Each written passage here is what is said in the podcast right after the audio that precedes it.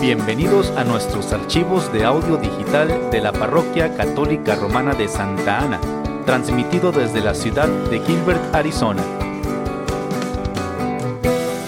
Pedimos a Dios que bendiga su tiempo mientras escucha usted nuestros audios.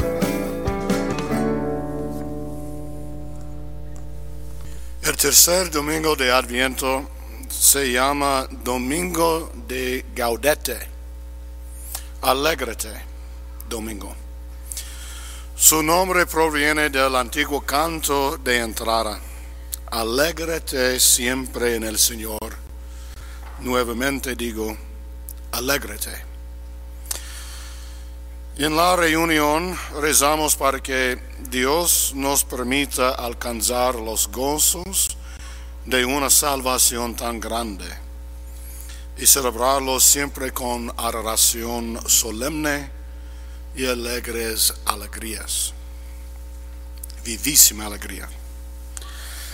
La alegría, nos dice Santo Tomás de Aquino, es causada por el amor.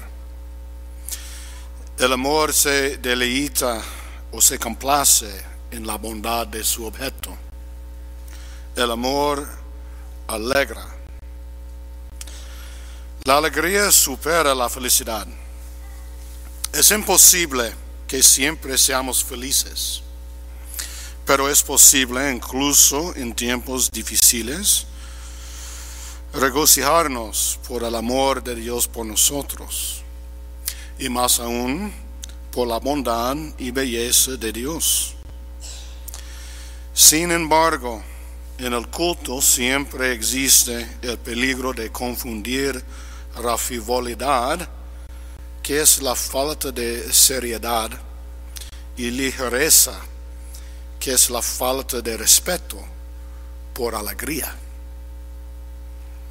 Este tipo de falsa alegría es una indiferencia a la solemnidad del momento y una ofensa a las realidades de la tristeza, el dolor y el sufrimiento en las vidas de nuestros prójimos.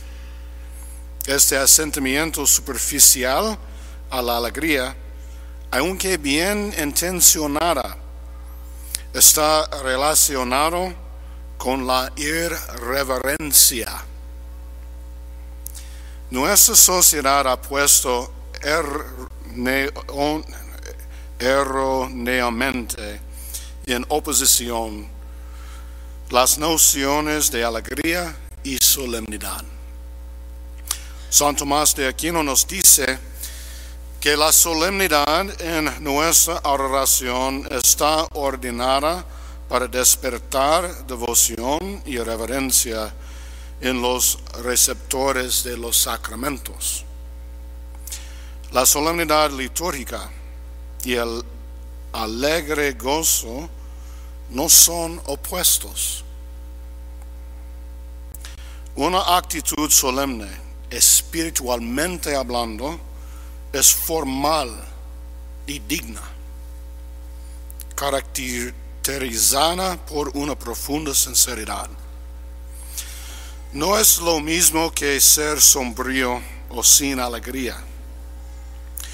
Cuando nuestra solemnidad se vuelve sombrío, severo, o sin sentido de humor, que hemos perdido el sentido de lo que es la solemnidad cristiana. Como cristianos hemos perdido el verdadero significado de solemnidad y alegría y cómo deben ser expresados en la liturgia. Es Lewis, un autor, escribió que el hábito moderno de hacer cosas ceremoniales sin ceremonia no es prueba de humildad. Más bien demuestra la incapacidad del ofensor para olvidarse en el rito y su disposición, disposición a arruinar para todos los demás el placer propio del ritual. Hay un placer, una alegría que solo se experimenta cuando las ceremonias solemnes se llevan a cabo con dignidad. ¿Y qué podría ser más digno de solemnidad jubilosa y ritual majestuoso que la presencia de la víctima eterna en nuestros altares? Como le ofrecemos a nuestro Padre Celestial para nuestro beneficio y el beneficio del mundo entero.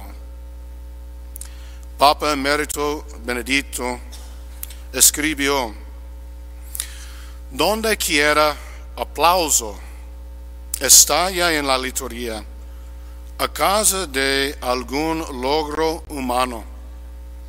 Es un signo seguro que la esencia de la liturgia ha desaparecido por completo y ha sido sustituido por una especie de entrenamiento religioso.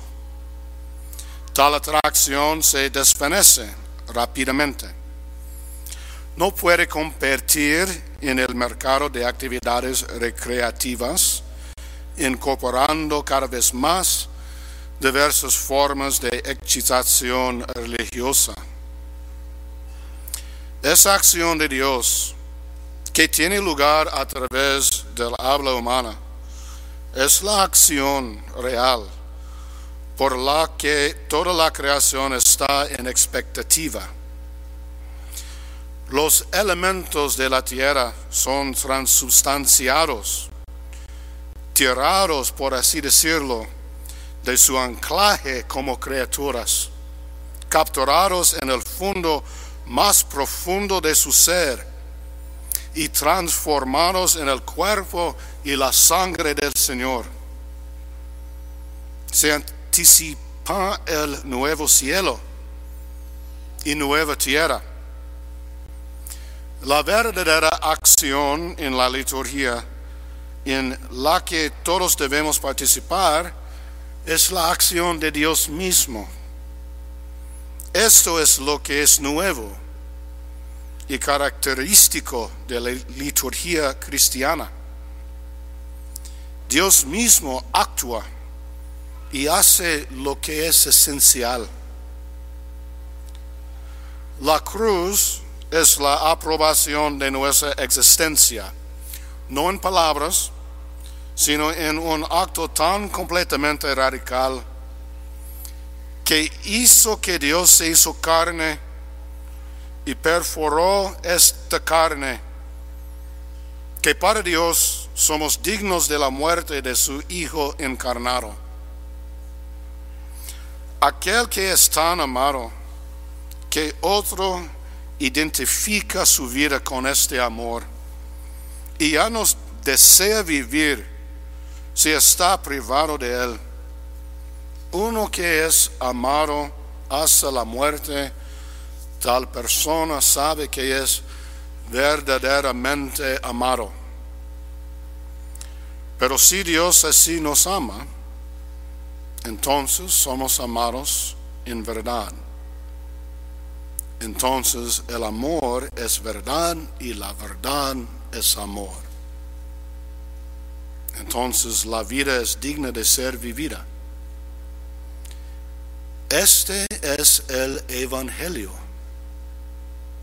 Por eso, como el mensaje de la cruz es una buena noticia para quien cree, las únicas buenas noticias que destruyen la ambigüedad de todas las otras alegrías y las hacen dignas de ser alegría.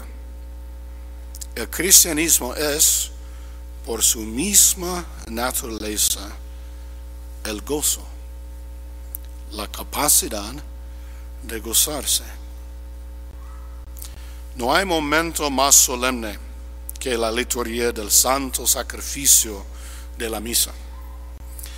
La alegría que proviene de nuestro participante es una alegría superior a felicidad que proviene del entrenamiento. Esta alegría es mejor que la satisfacción momentánea de las emociones. La alegría de Cristo viene con paz y tranquilidad. La alegría cristiana fluye del amor de Dios por nosotros y nos lleva a amar más profundamente a Dios y al prójimo. Aquellos que desean ser entretenidos en la iglesia siempre encuentran razones para salir. Hermanos,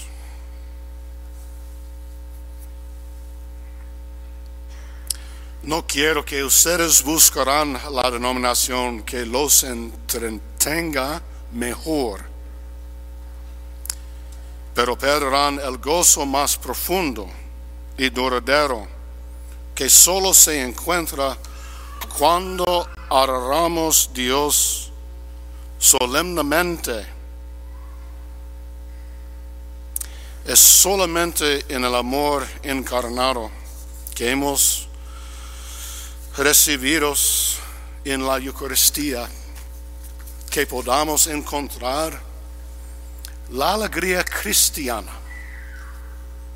no en la plaza, no exactamente en la música no en la predicación de un sacerdote, pero en el sacrificio de nuestro altar es la razón por toda nuestra alegría. Amén.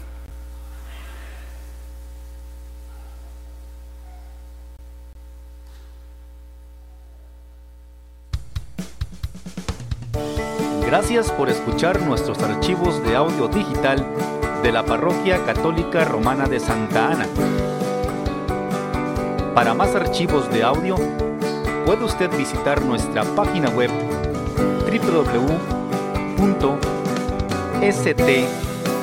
www.stananeaz.org diagonal ES. Santa Ana ruega por nosotros.